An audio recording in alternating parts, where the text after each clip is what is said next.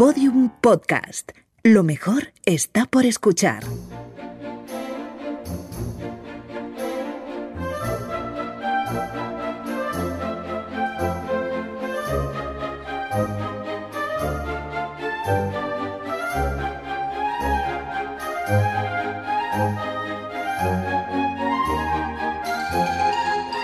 La redada.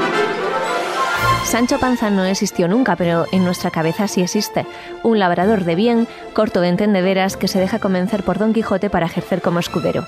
Hay algo que anima su decisión de seguir al hidalgo manchego, y es que Sancho ambiciona ser el gobernador de una isla. El lector sabe que eso nunca va a ocurrir, pero el cebo de la isla es el anhelo que acaricia Sancho durante toda la aventura de la novela. En la segunda parte de la obra, Cervantes mete a Sancho y a Don Quijote en el palacio de unos duques que se ríen de ambos y hacen creer al ingenuo escudero que efectivamente ha sido nombrado gobernador de un lugar, Barataria. El nombre es un juego de palabras hecho seguramente a partir del nombre Baratario, lugar donde se vendían engañosamente. Barataria no existió nunca, como no existió Don Quijote, pero en homenaje a la novela de Cervantes, el mapa de América registra dos lugares llamados así. ¿Esto es correcto, Pablo Canto de Berre? Pues en efecto, Lucía, ¿qué, tal? Eh, Barataria salió de la obra cervantina para hacerse un lugar real en el Caribe, concretamente en Trinidad y Tobago. En la zona de San Juan Laventil hay una localidad llamada Barataria. Y con el mismo nombre de Barataria, tiene también, hay un enclave en Estados Unidos, concretamente en Jefferson, en el estado de Luisiana, posiblemente heredando el nombre de Barataria que le había dado un militar español a un pueblo de la zona. Lo que pasa con estas cosas es que, claro, los grandes nombres de la literatura, como los de otros ámbitos culturales, pues tienen un recuerdo en nombres de estatuas, placas o monumentos. Un paseo por cualquier provincia española nos hace toparnos fácilmente con calles que se llaman, pues por ejemplo, Cervantes, Blasco Ibáñez, Emilia Pardo Bazán, en homenaje a estos autores. Pero lo que pasa es que hay homenajes que son mucho más llamativos y curiosos, como el de un pueblo llamado Guadalema de los Quintero, que es pedanía del municipio de Utrera, en Sevilla. ¿Y esto? Este enclave eh, fue fundado hace menos de un siglo, cuando el Instituto Nacional de Colonización, creado en la posguerra, fundó más de 300 pueblos en toda España con el objetivo de reorganizar eh, poblaciones y reactivar determinados cultivos agrícolas pues había que ponerle nix a los pueblos, como si fuera... Eh, y bueno, uno de los pueblos que... Resulón 14. claro, barra baja 69.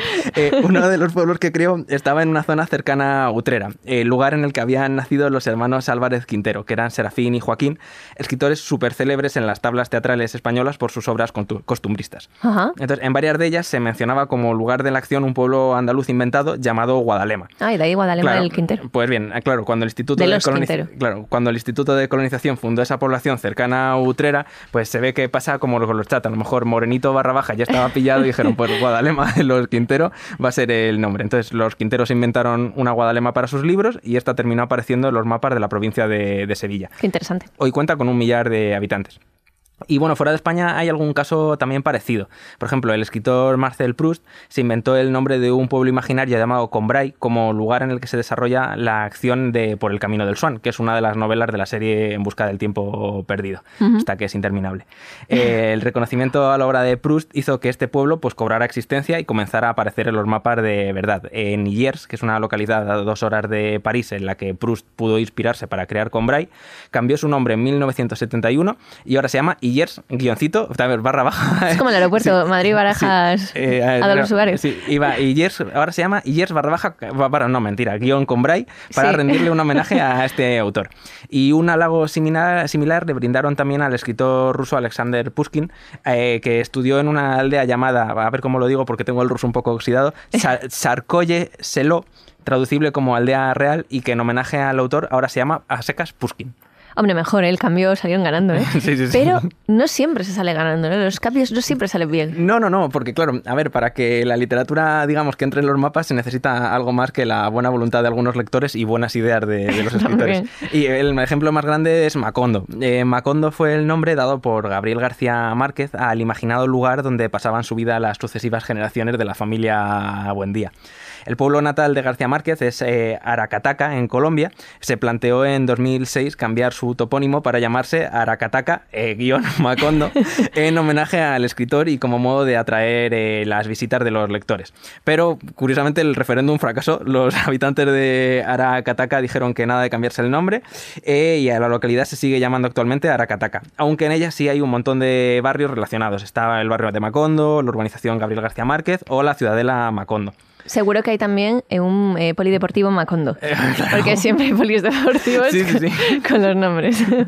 Vale. Entonces, bueno, pues que la literatura cambie los mapas no es lo común. Lola Pons, que es la, nuestra experta en lengua que nos había escrito este tema, lo terminaba con una reflexión muy bonita que decía que la literatura parece destinada más a cambiar a las personas que a los lugares. Oh. Pero que si consigue cambiar realmente los mapas y hoy Barater existe, ¿por qué no pensar que Don Quijote existe también o que algún lugar de cuyo nombre no queremos acordar darnos, pues Sancho Panza gobierna de, verdad. Bueno, qué bonito, sí, es verdad. Tenemos un poco de Sancho Panzas por ahí también. Ah, bueno, metafóricos. Sí, nosotros haciendo eh, Lola Pons haciendo reflexiones súper bonitas y nosotros eh, haciendo bromas con los nicks con barra baja en 69. Así, este es el nivel. Este es el nivel de la redada, ya está. Si, si queréis cosas serias, leer Lola Pons, que, que es seria y rigurosa y magnífica. Eh, eh, me gustan mucho los temas que hace en Verne. Bueno, pues Pablo Cantó, muchas gracias. A vosotros, gracias. Chao. Bueno, pues hasta aquí el podcast de hoy, pero antes de marcharnos, sencillez. Oye, seguidnos en nuestras redes sociales. No porque os vayamos a aportar unas cosas súper maravillosas, sino porque, bueno, podéis ver ahí los podcasts que vamos publicando. Además, somos muy sencillitos. ¿Sabes? Publicamos los podcasts, los subimos ahí, no damos más guerra. Y sobre todo, no os vamos a dar la turra con por fin podemos anunciaros, se vienen cosas bonitas, ya es oficial. Bueno, si algún día lo hacemos, pues será para hacer un troleo a toda esta gente fan del postureo. Si ponemos algo así como, ya es oficial, eh hemos bajado a comprar chapatas o algo así. En fin, ahora os dejo con Julio, él os da, ¿vale? Eh, los datos. Venga. Un saludo de Lucía Taboada, Juan López y Juan Aranaz. Adiós. Todos los episodios y contenidos adicionales en laredada.com. Síguenos en Twitter arroba redada y facebook.com barra laredada podcast.